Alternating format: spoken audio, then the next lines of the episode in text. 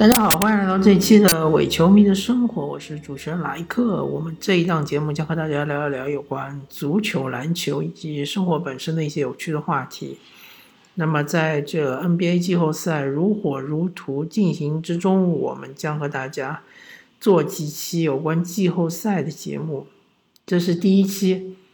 那我们先从呃各支球队的对阵来说起啊。首先是东部雄鹿对魔术，那确实我个人呃也觉得这个系列赛应该是没什么悬念的，嗯，雄鹿应该能胜出，因为魔术确实不但是天赋上面确实是落后雄鹿，而且他们的还有那么多伤病，对吧？班巴包括戈登都不能上。不过从这个系列赛中我。突然发现，像武切维奇这样的中锋，貌似好像是雄鹿无法解决的一点。呃，因为他这个拉出来投三分太厉害了，这个基本上大洛佩斯也好，小洛佩斯也好，都对不上他。除非你拿字母哥来对他，再拿字母哥来对他的话，对字母哥在这个防守端的消耗会比较大。呃，不管怎么说吧，这个这个系列赛里面，武切维奇打得非常的出色，我感觉他。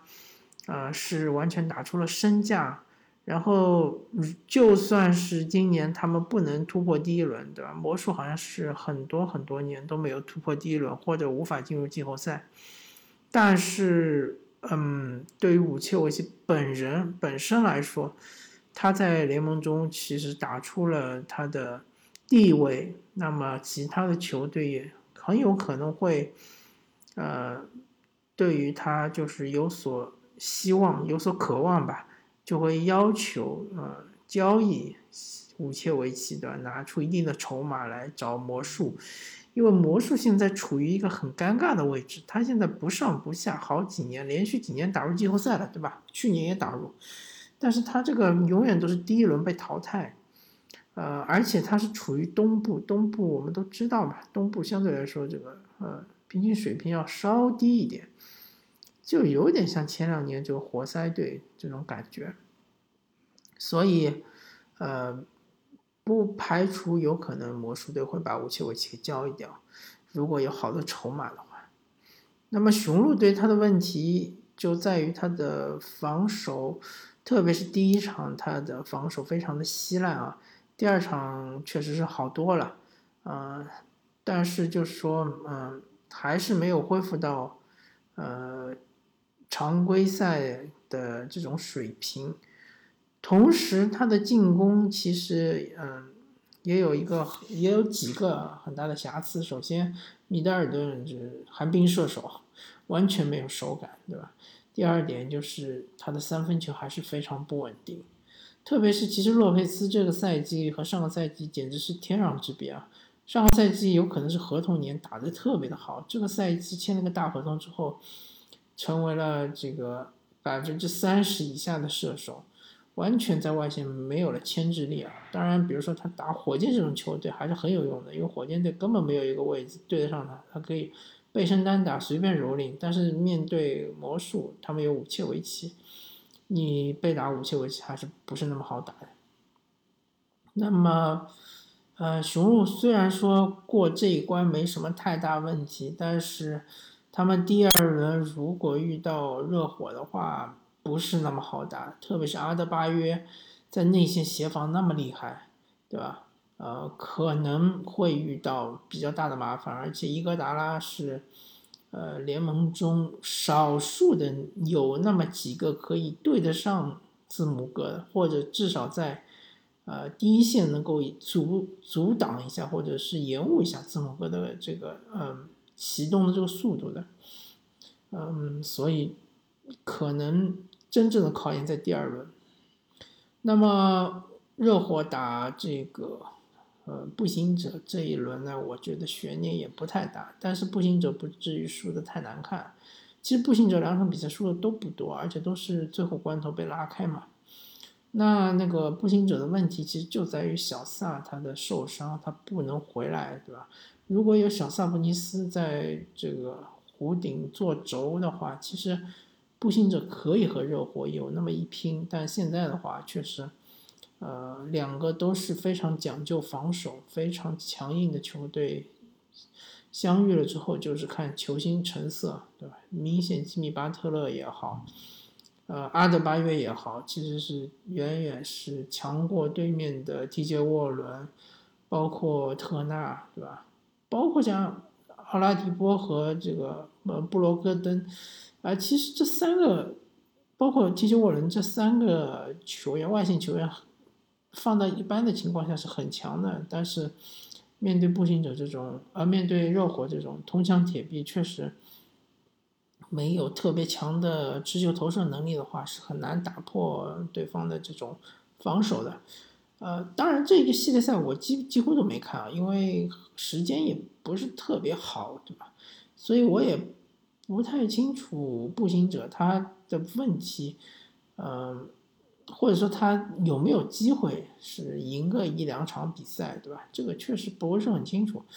但是从对位来说，从比赛的最终的结果，或者或者从数据来说，确实步行者是被压制的。同时，他们的内线是，嗯，就是确实内线是啊吃亏比较大的。特纳这个球员，我感觉其实不太适应现代的 NBA 这种。节奏，他没有很稳定的三分球，对吧？在进攻中就就是作用没那么大。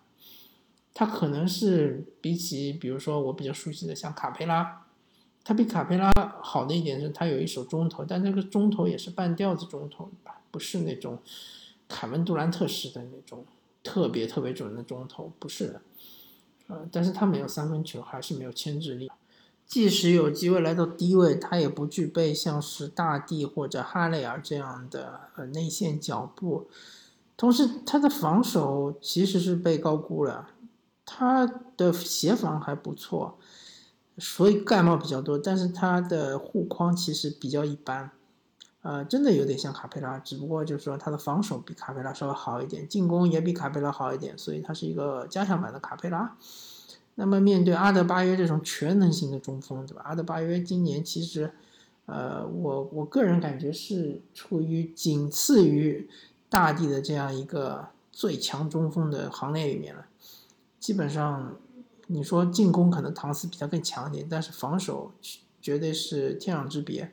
呃，当然约约基奇的进攻也比他更强一点，对吧？但是防守的话，约基奇跟他的差距也很大。呃，戈贝尔的防守比他更强，但是戈贝尔的进攻确实不能和阿德巴约比。所以说，步行者虽然说，嗯，比赛都能够咬得很紧，对吧？看上去好像还是有取胜的机会，但是往往就是最后时刻，或者说往往就是被对方领先个三五分，永远翻不过来。嗯。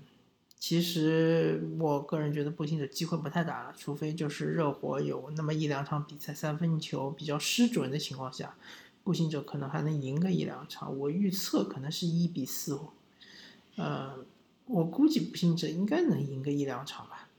那么七六人对凯尔特人这个系列赛确实令我比较惊讶，嗯，其第一场比赛我还是看了一些。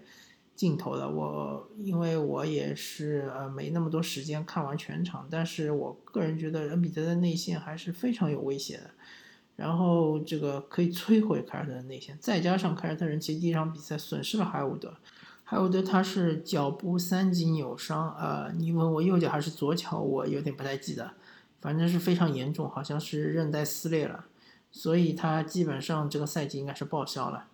那么在缺乏海伍德之后呢，其实对于绿衫军还是有挺大的影响的，因为海伍德是一个啊组织型前锋吧，就其实你可以想象成海伍德就是凯尔特人的勒布朗詹姆斯，当然是低配版的勒布朗詹姆斯。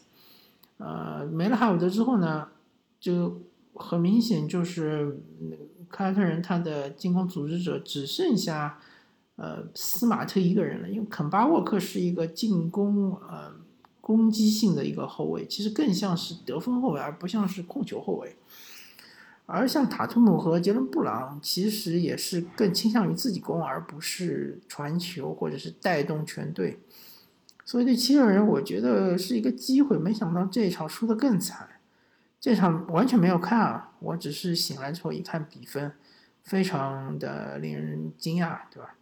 那恩比德我看是非常失望，啊，其实七六人遇到了当年火箭遇到的问题，就是怎么样把球交到内线。恩比德在内线抢到了一个比较好的位置，比如说低位靠住了泰斯或者坎特抢到一个位置，但是你怎么把球掉进去呢？斯马特在后面一直是。呃，虎视眈眈，对吧？随时你如果一个球没传好，他马上过来就是一个抢断，啊，还有呃其他的像杰伦布朗或者是塔图姆都是，呃在后面随时协防，呃，你首先你要把球交到大帝手上，然后你再让他做动作之后，他可能是呃传出来形成一个比较好的空位三分的机会，这时候就看呃你射手是不是能投进的。呃，反正七六人现在的这个进攻战术非常的糟糕，防守也没有体现出赛季初的那种想象，好像有了霍福德，有了大帝之后，内线是完全锁死，外线再靠本西蒙斯的扫荡，基本上可以就是控制对手的得分，但好像现实不是这样，现实非常残酷啊。那如果说七六人没什么好的办法，或者说没有什么，呃。隐藏的招数的话，或者说有没有办法，就是让大帝更多的参与到进攻中，然后打爆对手的内线？毕竟对方内线也就泰斯、坎特，还有一个好像是威廉姆斯，就这三个人，对吧？如果是大帝能够轻松的拿到球，在内线要到位的话，其实是非常轻松愉快就把他们呃可以打爆了。如果不能做到这，这几点的话，我觉得七六人基本上就是非常惨的，可能被横扫。那然后，嗯，最后一个系列赛应该是猛龙对篮网。那其实这个就没有太多的呃分析的这个必要性了，因为确实篮网他受伤病的困扰太严重，欧文不能上，丁威迪不能上，对吧？卡文杜兰特也不能上，小乔丹也不能上，啊，当然小乔丹和他们比起来可能重要性没这么强，毕竟他们还有阿伦。但是那三个人确实相当于是呃篮网队天赋最高的三个人都不能少，那你你打猛龙，其实第二场已经打得非常不错了。我我确实这个比赛太早了，没法看，但是我看这个比分其实差距不大，已经打得很出色了。遇到一场猛龙队啊。集体就是手感不在线的情况下，还是最终被猛龙拿下。那那个这个就没办法了，猛龙从各方面来说都比篮网更强，防守也好，射手的质量也好，然后是进攻的组织也好，或者是球星的成色也好，各个方面全部都比篮网更强。那这个篮网确实就没法打了，是吧？呃，我预测这个系列赛肯定还是四比零。猛龙接下来他的目标其实是东部半决赛，很有可能是凯尔特人。呃，我这边顺便预测一下，我觉得猛龙是更强的一支球队，是比起凯尔特人更强。他们内线有小加，对吧？小加可能被打，现在已经呃没有那么强悍了，或者说可能打不一定打得了泰斯，但是小加的这个呃弧顶做轴这个这样一个战术还是非常好用的啊。包括西亚卡姆、欧杰、呃阿努奥比这样的球员，在低位被打能力还是很强的。泰斯可能不一定能护得了框，所以如果说一切顺利，最终是进入东部半决赛，可能是猛龙和凯尔特人，我觉得应该是猛龙能够胜出。那么回到西部来说的话，湖人队开拓者现在的变数是利拉德手指是脱臼。不过我猜测他，呃，第三场比赛应该会回来啊，因为之前我们也遇到过，像科比曾经有一个赛季，呃，应该是前一年刚刚输给凯尔特人，对吧？凯尔特人三巨头拿了第一个冠军，第二年他就带着骨折的中指，然后就打了整整一年，他就把中指和食指绑在一起，对吧？据说他晚上疼的要死，你觉都睡不着。他就这样整整打了一年，最终拿到总冠军。我相信利拉德应该也能够做到这一点。毕竟这个比赛如果没有利拉德，基本上是没什么悬念了，对吧？呃，当然，不管从各方面来说，还是湖人队更强。毕竟湖人的底子，他的防守还是远远强过呃这个开拓者。同时，他的进攻可能会有一部分的回暖，对吧？只要安东尼戴维斯能投进三分，只要波普能投进三分，就算丹尼格林、嗯卡鲁索还是投不进三分，没关系。只要开一两个点，其实开拓者就有点招架不住。毕竟他们只能堆积内线来锁湖人队的内线，他们不敢就是扩出来防，因为这个安东尼戴维斯在内线实在是太有威胁。同时，其实说到底，开拓者他两个内线，一个怀塞德，一个是努尔基奇，只有努尔基奇的护框是。比较不错的，在整个联盟中，嗯，这个内线护框算是前十的吧。啊，怀塞德的护框是非常一般的。之所以他有那么多盖帽，是因为他都是弱侧补防的盖帽。那么弱侧补防盖帽，它的要求是强侧，你这个人首先要防守队员要顶住对方的进攻队员，比如说像是勒布朗詹姆斯或者安东尼戴维斯这样的球员。你先要顶住他，对吧？要让他降速，然后最后他勉强出手被这个怀塞德盖掉。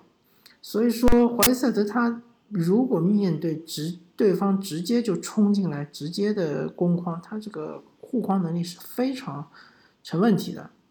所以，嗯，我个人确实不太看好开拓者这个内线防守。呃，一定要努尔基奇在场上，在场上的话，他的用用他的身高和体重能够干扰对手。嗯，至于湖人队，他也不是说高枕无忧，他也有隐患，他隐患就是他三分球太差了，他整个季后赛所有球队里面三分球最差的。他的这个没有外线的话，光靠内线硬怼，其实早就过了这个年代了，对吧？不是九十年代，不是什么乔丹。靠这个翻身跳投什么的能够拿总冠军的年代早就过去了。现在不会三分的球队很难很难很难呃赢一个系列赛。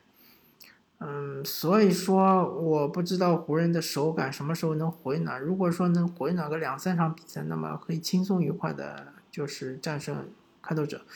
如果还是手感冰凉的话，可能会非常焦灼。这个系列赛非常非常焦灼，因为。像利拉德这样的球员，你是几乎防不住的，对吧？你只能使用乔丹法则，就是要么你就是上来就双人包夹利拉德，或者把他当成是库里，对吧？库里一样的待遇，要么就是放利拉德得分，锁定其他的人，对吧？这个其实说说容易，做起来也挺难的，所以。呃，这一轮季后赛，我个人预测可能会打到四比三，那这个就很难说了。然后，呃，是独行侠对快船，独行侠对快船这一轮季后赛，原来感觉好像，呃，独行侠是被快船给克制住的，因为东契奇不管面对保罗乔治也好，面对莱昂纳德也好，他这个对方单防你是。很难打的，或者是打的很难受的。没想到东契奇这个挡拆能力确实强，呃，他不愧为是这个未来那最好的控球前锋，或者说是高个控卫的典范。他挡拆之后，他的各种的骚操作，对吧？确实是盘活整个球队。那其实小牛啊，其实独行侠他的。生命线就在于三分球嘛。如果说东契奇传出来三分，独行侠的那些配角们能够基本把握住，或者说包括布尔津吉斯把握度足够高的话，其实没有支球队打得过独行侠。他这个空间太好了，他这个嗯三分射手太多了。但是，一旦遇到突然之间哑火，就像第一场呃气泡联赛第一场比赛。独行侠打火箭第四节突然之间哑火之后，就很容易被火箭翻过来嘛。那么快船也是一样嘛。快船因为他这个莱纳德这一点是无解的，谁去防都防不住。所以，嗯，你稳稳的让莱纳德拿拿下三十分是没有办法的事情。接下来你就看，比如说泡椒如果能够三分更准一点，那他的无球跑动的这种接球就投的三分球也是无解的。那这样的话，嗯，这种情况下，独行侠的防守就可能就基本上吃非常吃力了。嗯，就看对攻了，对吧？所以独行侠他的胜机就在于进攻，不在于防守，因为他的防守，嗯，其实，呃，相对来说只有一个，呃。丹尼斯密斯这个球员还行，对吧？侧作为侧翼防守队员还行，其他的像小哈达威啊，呃，东契奇啊，甚至于什么塞斯库里啊，就就防守都是比较稀烂的。包括波尔津斯在内线面对像是，呃，卡瓦伊兰纳德或者是保罗乔治这样的球员，如果冲击内线的话，他也有点顶不住，因为他相对来说体重比较轻一点。这这个。系列赛应该会很好看，因为这两支球队，呃，防守端其实都有点吃力，因为快船是防不住东契奇，呃，两杯毒药你只能选一杯，要么你让他盘活全队，要么你让他在内线翻江倒海，对吧？而且有时候这个毒药也不是防守队员来选的，而是东契奇自己选的。那么独行侠是防不住拉纳德，防不住泡椒，只能取决于。兰纳德和泡椒自己的手感，对吧？当他是当两两个人手感不好的时候，那当然独行侠的机会就很大了。所以，我们我们看到现在能打成一比一。那么最后一轮季后赛，我想聊一聊的是，呃，掘金对这个爵士。这轮季后赛其实爵士已经是嗯非常的，嗯怎么说呢？其实他他其实已经是呃。有损失比较大的，因为比赛开始之前他就损失了博格丹，对吧？嗯，骑士第二得分手，呃，应该是真实命中率最高的一个射手。然后他们又损失了康利。好消息是康利第三场应该能回来，嗯，不知道，因为他也有段时间没好好的训练了，不知道是不是会控制他上场时间，这也不太好说。呃，康利回来之后，对于骑士，呃，对于爵士，其实帮助还挺大的。因为康利不在的时候，米切尔又要又要组织，又要得分。康利回来之后，米切尔的压力会小一点。但是，同样的，就是说，爵士其实防掘金是有点吃力的，因为像约基奇这种这种中锋，非典型是是中锋打法，是戈贝尔是防不了的。基本上只能看着约基奇投，就是赌他投不进呗，对吧？或者说约基奇在内线单打戈贝尔，戈贝尔也防不了，那你又不敢去包夹，对吧？那所以只能赌，比如说约基奇转身勾射不进，所以戈贝尔这个点其实很尴尬，他没有足够的体重，他防不了约基奇。那么，呃，穆雷这一点也比较难防。当然，就是说，如果用米切尔去防穆雷会还行吧，但穆雷和约基奇的挡拆，你不能像这个火箭这样跟他直接用无限换防，用用这个戈贝尔去防穆雷，对吧？他只能就是说打延误，然后回追。那这样的话，其实，呃，以约基奇这么高的这个篮球智商，就很容易就打穿你的防守。所以说到底就是。爵士其实是基本上防不住掘金的，除非就是掘金他自己的手感不好。当然，掘金投了很多中投，那这个中投就很难说了，对吧？波动还是比较大。那么，同样的，掘金也防不住爵士。米切尔这一点好像现在有一点超神的感觉，场均三十分真是信手拈来，对吧？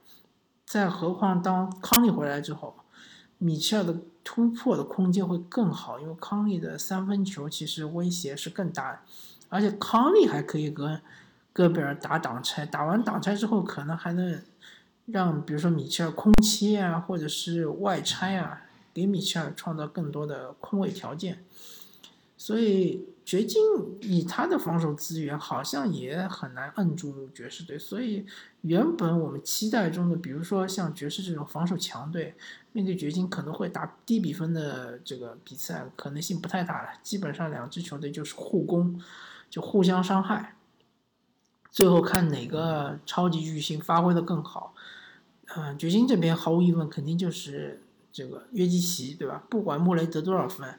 最终最终的超级巨星还是约基奇，而爵士这边就看米切尔了。啊，所以说我不太敢预测说最终谁能晋级，我只能说这个系列赛会打很长，最起码六场，也有可能打七场。